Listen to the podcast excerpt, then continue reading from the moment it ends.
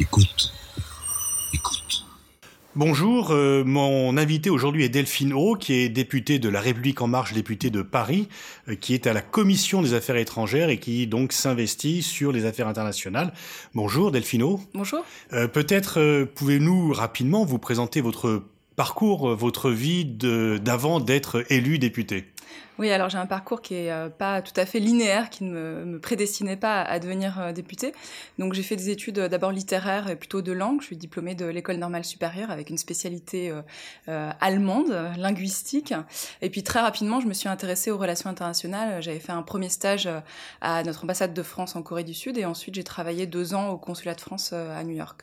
Ensuite j'avais repris des études à Harvard aux États-Unis et puis j'avais travaillé pour un think tank, mais non pas français mais américain, le Stimson Center euh, aux États-Unis. Euh, qui est à Washington. Qui est à Washington, euh, tout à fait. Donc je me dessinais vraiment à une carrière plutôt internationale dans les organisations internationales. et vers 2013-2014, je me suis passionnée pour un pays qui commençait à émerger sur la scène internationale, l'Iran. On en parlait beaucoup. donc j'ai ensuite passé un an en Iran, ce qui était assez atypique pour l'époque. Surtout venant des États-Unis. Tout à fait, tout à fait, avec une, une image. On vous a pas regardé un peu avec suspicion Surtout avec effroi à l'époque. Euh, mais c'était euh, en fait l'année où l'accord nucléaire a été conclu, donc c'était une année très intéressante. Et ensuite, euh, je suis rentrée en France, donc j'avais pas souhaité me lancer dans une carrière diplomatique en France, qui aurait pourtant été la voie naturelle pour moi, mais j'avais voulu conserver un peu de liberté et, continuer à, à, tâtonner un petit peu d'un côté et de l'autre. Et donc pendant deux ans, j'ai lancé un média qui s'appelle Lettre Persane, qui est spécialisé sur l'Iran, qui est basé en France. et puis après, bah, les, les hasards de, de, la vie, et puis surtout l'arrivée d'Emmanuel Macron sur la scène politique française ont fait que je me suis engagée euh, dans le mouvement En Marche. Euh, et puis, euh, une chose en amenant l'autre. Donc, j'ai été élue députée en juin dernier. D'accord. Et donc, vous êtes parmi les jeunes parlementaires. Alors, il y a beaucoup de nouveaux venus dans ce Parlement qui a été renouvelé de façon exceptionnelle, certainement dans les mêmes proportions qu'en 1958. Est-ce que parmi vos collègues, beaucoup ont une formation sur les questions internationales dans les nouveaux venus des nouveaux députés? Quel, quel, est l'appétit à la Commission des affaires étrangères des nouveaux députés? Qui sont pour la plupart donc République en marche. Alors c'est vrai que euh, on a fait rentrer une grande partie de députés qui sont issus de la société civile. C'était une des grandes nouveautés euh, de cette nouvelle législature, dont beaucoup sont issus du secteur privé, étaient euh, chefs d'entreprise, PME ou TPE ou grandes entreprises, et n'ont pas forcément une carrière ou une connaissance très fine des relations internationales, simplement parce que voilà ils viennent du privé, étaient très ancrés dans les territoires. Donc il y a quelques rares diplomates perdus un petit peu d'ici de là ou personnes qui ont eu euh, une carrière à l'international, mais ça reste vraiment euh, l'exception euh, par rapport à la règle. En revanche, il y a un grand appétit, alors tout d'abord pour les questions européennes, au sein du groupe En Marche, évidemment, puisque c'est quand même une des marques de fabrique du macronisme, c'est ce, pro, ce pro-européanisme qui est très très ancré dans l'ADN des, des, députés En Marche, et puis de manière générale, un appétit pour les questions internationales pour être plus investi. Alors vous, avez dit que vous avez fait des études d'allemand. Est-ce que la, la, connaissance de l'allemand vous aide dans euh, vos échanges internationaux? Est-ce qu'il est encore utile d'apprendre l'allemand lorsqu'on parle aux Allemands ou est-ce que on parle uniquement en anglais avec eux? Moi, je crois que les, les, Allemands parlent mieux anglais que nous. Euh, donc, j'ai déjà effectué euh, deux voyages à Berlin. J'en refais un troisième euh, début mars, là, dans quelques semaines. Euh, malheureusement, alors que j'avais vécu à Berlin et que j'étais germaniste, j'ai perdu un peu de mon allemand. Donc, je dois avouer que maintenant, je, je m'exprime en anglais. Donc, je ne sais pas si c'est un, un, un, grand atout, mais clairement, la connaissance de l'Allemagne, de l'histoire aussi des relations franco-allemandes et donc de l'histoire européenne, in fine, est, est un plus, je crois. Vous, vous pensez cette relance euh, du couple franco-allemand ou du moteur franco-allemand. On attend toujours euh, enfin la formation du gouvernement pour relancer, alors que ça aurait dû normalement être réglé en septembre.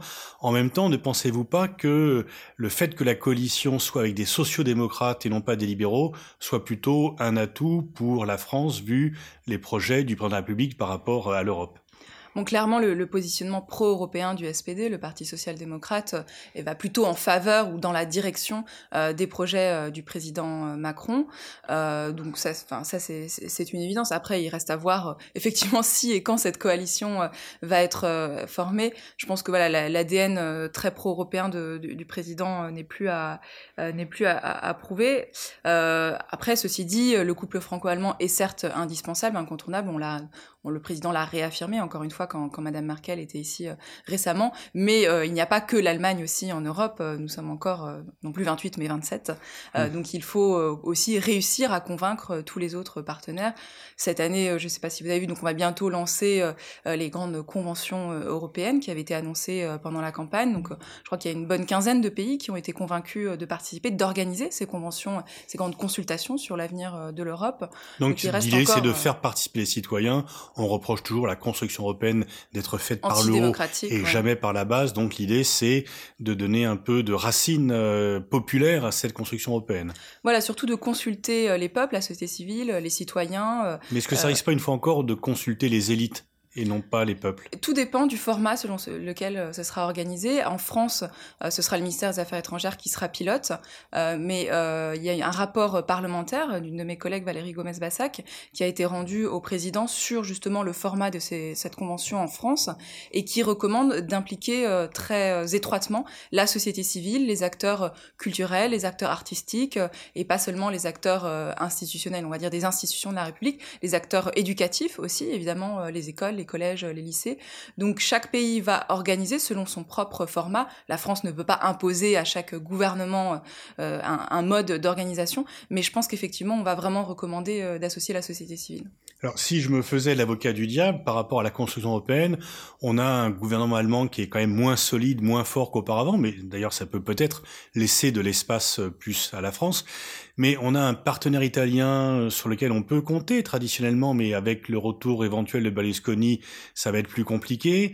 Euh, on a un gouvernement allemand qui est toujours fragile, non seulement à cause de l'affaire de la Catalogne, mais par rapport à l'éclatement de la vie politique espagnole. Et puis à l'Est, bah, des régimes qui sont assez peu sympathiques, de la Pologne à la Hongrie. Donc comment, euh, plus la présence de l'extrême droite au gouvernement en Autriche, euh, comment faire par rapport à euh, ces vents contraires pour une Europe qui serait à la fois active, solidaire et ouverte Bon, alors d'abord, je pense qu'il faut, il faut commencer par euh, reconnaître euh, ce qui est un peu évident, c'est qu'aujourd'hui, euh, la France a pris le leadership de l'Europe, effectivement, pendant, pendant très longtemps, peut-être 5 ou 10 ans. C'était Madame Merkel, c'était l'Allemagne qui avait le, leadership politique et économique sur l'Europe. Aujourd'hui, pour une réunion de circonstances qui, qui est due euh, peut-être à l'affaiblissement de Madame Merkel et notamment les circonstances autour de, de des dernières élections et le, le fait que, que, la formation de la, coalition a traîné et continue de traîner en longueur. Et puis, euh, bon, la, le, le, charisme et euh, l'affirmation d'Emmanuel Macron sur la scène internationale et donc, et donc européenne. Alors, Emmanuel Macron a donné une impulsion, mais il faut effectivement voir si cette impulsion donne des résultats. Vous l'avez décrit, il y a des situations nationales qui sont compliquées. Vous avez cité l'Espagne, l'Italie, l'Allemagne, puis on, peut citer aussi le Brexit, euh, qui, qui d'une certaine manière affaiblit aussi euh, l'Europe, puisqu'on se Vous laisse plus d'espace à la France. Vous laisse plus d'espace. Renforce automatiquement le poids de la France, euh, seul membre permanent du Conseil de sécurité, seule vraie puissance militaire de, au sein de l'Union européenne. Tout à fait, mais je ne crois pas qu'il faut se réjouir euh, en fait du retrait euh, de, de, certains de nos, de nos alliés, euh, tout simplement parce que comme, comme, comme Macron l'a dit, aujourd'hui la souveraineté nationale, elle passe avant et pour tout euh, par la souveraineté européenne. Et donc, on, plus on est européen, plus on est fort. C'est un petit peu le message qu'il a voulu faire passer pendant la campagne et qu'on continue de faire passer. Donc, je ne crois pas que le fait que euh, la, la Grande-Bretagne se retire de l'Union européenne ou que l'Allemagne soit dans une position de faiblesse nous aide en réalité. Peut-être que oui, ça donne un espace pour la France euh, pour devenir le leader de l'Europe, mais nous serons toujours plus forts, plus nous serons nombreux et surtout solidaires et soudés. Hum. Et par rapport à la problématique des pays avec une dérive un peu à la fois autoritaire, euh, attentatoire aux libertés publiques et avec un rejet euh, euh des émigrés, enfin sur des réfugiés surtout s'ils viennent du monde musulman, comment agir par rapport euh, à la Pologne, à la Hongrie qui sont loin de partager les valeurs que l'on revendique en France? Alors je crois qu'il y, a plusieurs réponses à cette question. Tout d'abord, c'est une très grande fermeté vis-à-vis. Euh, alors là, je parle pas de la question des réfugiés, mais les, violations euh, de, l'état de droit qu'on peut observer euh, en Pologne. La, Commission s'est positionnée fortement sur ce sujet, mais également le président en Hongrie et dans d'autres pays de l'Europe de l'Est. Donc une très grande fermeté quant au respect des règles de l'Union européenne. ça, Emmanuel Macron l'a montré. Et en même temps, ne jamais perdre le fil du dialogue. Je crois que c'est un fil conducteur de sa politique internationale que ce soit avec ces pays comme avec d'autres pays comme la Russie, la Chine, les États-Unis. je pense qu'il est, important de, ne pas couper cette conversation, couper ce dialogue pour pouvoir justement se donner, se laisser des marges de manœuvre quand il est nécessaire d'influer ou de peser sur, ces pays-là. Donc ça, ça serait un peu la marque de fabrique de la politique de Macron, je parle à n'importe qui, même si je suis pas d'accord, enfin je parle à tout le monde plutôt, même si je ne suis pas d'accord, de Donald Trump à Poutine en passant par euh, euh, Orban et d'autres. C'est vraiment un mode de fonctionnement. Finalement, je crois que c'est un peu l'essence de la diplomatie, hein, mm-hmm. c'est euh, garder ces canaux de conversation ouverts, même avec nos ennemis. On ne fait pas la paix avec nos amis, mais avec nos ennemis, comme disait je ne sais plus qui disait, Yitzhak Rabin, je crois. euh, donc effectivement, je crois qu'il y a certes, on commence à voir euh, quelques résultats euh, arriver, peut-être dans la relation avec Poutine, surtout dans la relation avec euh, Donald Trump. Donc le fait de ne pas ostraciser un président qui par ailleurs a pris certaines décisions qui vont vraiment à l'encontre des, des, orientations françaises, le fait d'établir une relation même personnelle, amicale entre le, président Trump et le président Macron, j'espère pour arriver à certains résultats Donald Trump a dit qu'il était euh, possible qu'il revienne sur sa décision de sortir de la COP21, de, de l'accord de Paris. Nous verrons ce qu'il en est euh, de l'accord nucléaire euh, avec l'Iran, autre grand accord international dont les États-Unis ont décidé plus ou moins de se retirer. Je pense que si on, on coupe toute, toute relation avec ces présidents dont la politique ne nous plaît pas, on se prive complètement de marge de manœuvre. Pendant la campagne électorale, Emmanuel Macron s'est référé à de nombreuses reprises, enfin plusieurs reprises, au gaulo-mitterrandisme pour quelqu'un de la nouvelle génération euh, comme vous, qui euh, n'était pas encore rentré en politique euh, à la fin du mandat de Mitterrand. Est-ce que ces mots ont une signification ou est-ce que c'est un non-sens absolu? Je crois que c'est. Euh, je ne connais pas de parti politique en France qui ne se réclame pas du gaulomitérondisme, euh, notamment en termes de politique étrangère. Donc, je ah, beaucoup nient cette conception, en disant que c'est une conception du passé, qu'elle est obsolète, que ça renvoie à des temps immémoriaux et que seuls des vieux ringards euh, y sont accrochés. Euh, peut-être qu'il y en a, mais je crois que les, principales figures politiques euh, continuent quand même de, de s'en réclamer. D'ailleurs, y compris euh, quand on va chercher dans les extrêmes, si vous prenez Jean-Luc Mélenchon, si je me trompe, il se réclame également mhm. d'une certaine conception mmh. gaulo-mitterrandienne de la politique étrangère. C'est assez curieusement un point d'ailleurs de, de, convergence, entre Jean-Luc Mélenchon et Emmanuel Macron. Effectivement. Tout à fait, tout à fait, qu'on peut retrouver aussi de l'autre côté des, des, autres extrêmes. je crois qu'Emmanuel Macron a toujours tenu à s'inscrire dans une continuité historique. Euh, à la fois sur le récit national, euh, sur, euh, sur l'identité, sur un certain nombre de sujets, et notamment sur la politique étrangère. Donc il n'y a pas de rupture, il n'a jamais prétendu qu'il y ait une rupture flagrante dans la politique étrangère. En revanche, je crois que par rapport à au précédent gouvernement, par rapport à la précédente mandature, il y a une différence sensible de méthode qui est celle qu'on décrivait. Aux deux précédentes, mmh, tout à fait. Et il y a une différence sensible de méthode qu'on, que je décrivais juste précédemment. À la fois, c'est à parler à tout le monde, y compris par exemple à Bachar el-Assad en Syrie, à, ceux qui ne nous plaisent pas, y compris pourquoi pas euh, à la, Corée du Nord. En même temps, garder une très très grande fermeté euh, euh, en ce qui concerne euh, les sanctions, et puis conserver cette indépendance qui était chère à De Gaulle et à Mitterrand. Et pour conserver cette indépendance, c'est aussi justement avoir des relations avec tous les acteurs, par exemple dans la région du Moyen-Orient, rééquilibrer nos relations entre les les puissances du Golfe, précisément l'Arabie saoudite et l'Iran, euh, pour ne pas se priver encore une fois de cette fameuse marge de manœuvre et pouvoir influer et peser euh, sur des dossiers euh, délicats. Alors vous, avez travaillé dans des think tanks, dans des pays différents d'ailleurs. Vous êtes fixé un peu comme comme et vous êtes très active. vous êtes une des parlementaires, vous êtes la parlementaire que l'on voit le plus dans les, ce que les, différentes réunions qu'organisent les think tanks. Vous êtes un peu fixé comme objectif d'aider à la formation de vos collègues aux questions internationales, puisque comme vous l'avez dit, beaucoup viennent de la société civile et n'ont pas forcément une habitude. Comment allez-vous vous y prendre pour pour accélérer un peu l'accoutumance aux questions internationales de vos collègues qui, eux, ne viennent pas du monde des think tanks?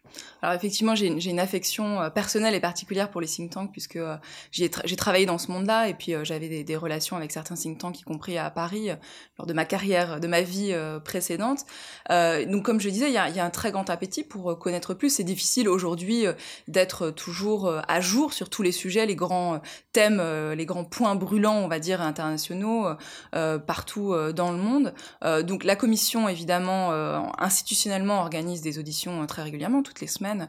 Nous recevons des, personnes qui sont auditionnées, qui sont plutôt issues du monde institutionnel, donc des ministres, des secrétaires d'État, des, politiques, on va dire. Mais je crois qu'il est aussi important euh, de consulter euh, ce qu'on appelle la société civile. Euh, donc ça comprend évidemment les think tanks qui sont un acteur incontournable de la connaissance, de la recherche et de l'influence en, termes de relations internationales, mais aussi les ONG, les associations, pourquoi pas les dissidents. Donc il y a tout un tas d'actions qui sont menées. Moi j'ai fait le, choix d'aller voir, de prendre mon bâton de pèlerin, d'aller voir, prendre contact avec tous les grands, think tanks parisiens et français pour établir des relations privilégiées euh, quand euh, un parlementaire ou un groupe de parlementaires euh, souhaite être à jour sur une question particulière, un thème particulier ou une zone particulière, je crois qu'il est important de pouvoir consulter non seulement les décideurs politiques, c'est-à-dire le Quai d'Orsay et l'Élysée, mais aussi les think tanks, aussi les ONG qui sont actifs dans ce domaine-là. Vous voulez vous investir sur la diplomatie parlementaire et aussi un peu le, rôle du Parlement. C'est toujours compliqué pour des parlementaires qui se heurtent à l'exécutif, au Quai d'Orsay. Quelle est, selon vous, la marge de manœuvre que un député, membre de la majorité, euh, membre de la Commission des affaires étrangères, peut avoir euh, par rapport à la politique étrangère française? Oui, c'est vrai que la diplomatie parlementaire euh, qu'on essaye un peu de, réinventer sous cette législature, c'est un peu un objet euh, non identifié. Donc, comme vous le savez, euh, la Constitution prévoit que la politique étrangère soit le domaine réservé de l'exécutif, du président. Donc, les grandes orientations sont fixées par le président et, la politique étrangère est exécutée, mise en œuvre par le Quai d'Orsay. Jusqu'à présent, on a une très bonne relation avec le Quai d'Orsay je veux dire qu'il n'y a pas de grande faille euh, en, termes de politique étrangère entre la majorité euh, et euh, le gouvernement. Il y, a, deux aspects en fait de la diplomatie parlementaire. Il y a la diplomatie institutionnelle, celle de la commission des affaires étrangères, les auditions dont je vous parlais, les déplacements, les voyages officiels. Euh, il y a également les groupes d'amitié. Vous avez plus de 150 groupes d'amitié au sein de, l'Assemblée nationale. Mais vous avez aussi ce que j'appellerais une diplomatie peut-être d'initiative personnelle. Donc certains parlementaires, dont je fais partie, mais d'autres également, choisissent de se déplacer dans tel ou tel pays euh, pour aller sur place, voir ce qui se passe, rencontrer euh, à la fois euh, les membres du gouvernement, de l'exécutif, mais aussi, pourquoi pas, des leaders d'opposition, des dissidents. vous avez des colloques, des séminaires qui sont organisés pour sensibiliser le grand public et les parlementaires à des sujets, à des thèmes, à des zones, à des causes. Ça peut être la cause kurde ou d'autres causes particulières. Donc voilà, la, différence, je crois, entre l'exécutif et le législatif, de, de, ce que j'ai pu noter jusqu'à présent, c'est que les parlementaires ont une plus grande liberté de parole quand il s'agit de critiquer ce qui se passe dans un pays. Évidemment, euh, le Quai d'Orsay, euh, les représentants euh, du ministère ont des relations diplomatiques qui sont un peu plus contraintes, on va dire, en, ce qui concerne leur, capacité à s'exprimer, à critiquer, que, ce, que, ce soit les, violations des droits de l'homme ou tout un, tas d'autres sujets. Les parlementaires, et parfois c'est même le Quai d'Orsay d'ailleurs qui pousse les parlementaires à s'exprimer de façon plus forte. Donc il y a une division du travail entre l'exécutif et le législatif alors Qui n'est pas inscrite dans des textes, évidemment évidemment, rien ne, commande que euh, que ce soit que, que ça se passe d'une telle manière, mais euh, il y a cette marge de manœuvre de la part des, des, parlementaires. Parfois, euh, ce n'est pas le Quai d'Orsay qui nous pousse, c'est aussi nous qui mhm. prenons volontairement la parole pour attirer l'attention du public français et et de nos collègues députés sur tel ou tel sujet. Beaucoup de parlementaires, surtout comme dans votre cas élus pour la première fois, hésitent un peu à s'engager à l'international. Ils ont peur de perdre le contact avec leurs électeurs, que leurs électeurs leur reprochent quand on part à l'étranger euh, de passer euh, son temps en dehors, euh, à passer du bon temps et à ne pas travailler. Comment gérez-vous ce problème avec vos électeurs? Comment expliquer à vos électeurs que ça fait partie de votre mission d'aller à l'étranger et que c'est également une façon de les représenter? J'avoue que j'ai, si j'avais la, réponse à cette question, je serais très heureuse. Je l'ai pas encore trouvée, mais il me reste quatre ans et demi de mandat, donc j'espère l'avoir trouvée d'ici euh, d'ici la fin. Euh, bon, en prenant mon, mon exemple euh, personnel, donc moi je suis très euh, impliquée sur les questions du Moyen-Orient et notamment de l'Iran. C'est vrai que quand je fais une réunion de bilan de mandat et que j'explique que je vais mener une délégation parlementaire tripartite, donc franco-britanno-allemande, aux États-Unis pour aller soutenir l'accord nucléaire avec l'Iran, j'ai un peu du mal à, justifier auprès de mes électeurs, surtout dans, dans une Surtout que l'Iran n'est pas un pays euh, forcément euh, sympathique pour beaucoup. Je ne sais même pas si c'est le sujet, c'est simplement que moi je suis élu du 19e arrondissement de Paris, où il y a des quartiers euh, populaires, des difficultés socio-économiques très fortes. C'est vrai que cette préoccupation peut paraître très très très éloignée des préoccupations quotidiennes des, des, habitants du 19e arrondissement. C'est un travail de pédagogie qu'il faut faire, comme on fait un travail de pédagogie au sein du Parlement, il faut le faire aussi en dehors des murs du Parlement, dans la circonscription, pour expliquer, euh, comme l'a dit d'ailleurs Emmanuel Macron, que la politique étrangère est intimement liée à la politique intérieure. On l'oublie souvent en France, et d'ailleurs les relations internationales, vous le savez bien, sont souvent euh, les grandes oubliées euh, des débats dans les campagnes présidentielles et de manière générale dans les médias. Donc c'est tout un travail de pédagogie qui est à faire. Je pense que sur l'Europe, c'est plus facile aujourd'hui, puisque la dimension européenne des politiques nationales est beaucoup plus intégrée. Au-delà de l'Europe, c'est un petit peu plus difficile. Quand on parle de guerre et de paix, ça peut paraître assez euh, basique et en même temps assez éloigné des préoccupations euh, quotidiennes. Mais on fait ce travail de pédagogie. Alors, je crois que vous êtes la seule parlementaire qui a passé une année en Iran, qui a vécu l'Iran. Vous le connaissez bien, ce pays. Est-ce que vous pensez que l'accord sur le nucléaire iranien signé en 2015, qui pour résumer, euh, garantit que l'Iran n'aura pas l'arme nucléaire du fait d'inspections très poussées sur son programme nucléaire, mais qu'en échange, l'Iran soit réintégré dans la communauté internationale. Est-ce que cet accord va résister aux assauts de Trump, soutenus également par euh, Israël et l'Arabie saoudite, qui veulent également faire capoter cet accord?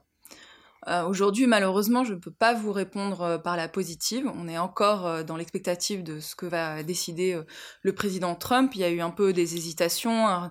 Il a renvoyé le dossier au Congrès, qu'il a renvoyé à Trump, qu'il a renvoyé au Congrès. Euh, on n'est pas très bien engagé, pour être tout à fait euh, honnête. Euh, ceci dit, les Américains aujourd'hui n'ont pas de plan B, c'est-à-dire que ils critiquent très fortement cet accord, mais ils n'ont pas proposé un autre accord.